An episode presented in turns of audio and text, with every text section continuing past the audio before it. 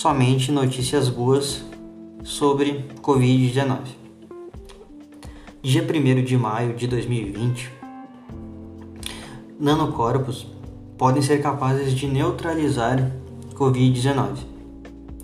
Seres vivos do tamanho de um nanômetro, produzidos em laboratório, podem ser o mais novo caminho para encontrar um tratamento para neutralizar a Covid-19.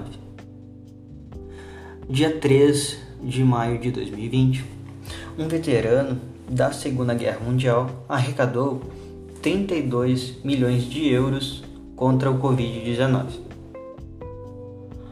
4 de maio de 2020, cientistas identificam o anticorpo que bloqueia a Covid-19. Dia 5 de maio de 2020, mutação no coronavírus pode significar um possível enfraquecimento.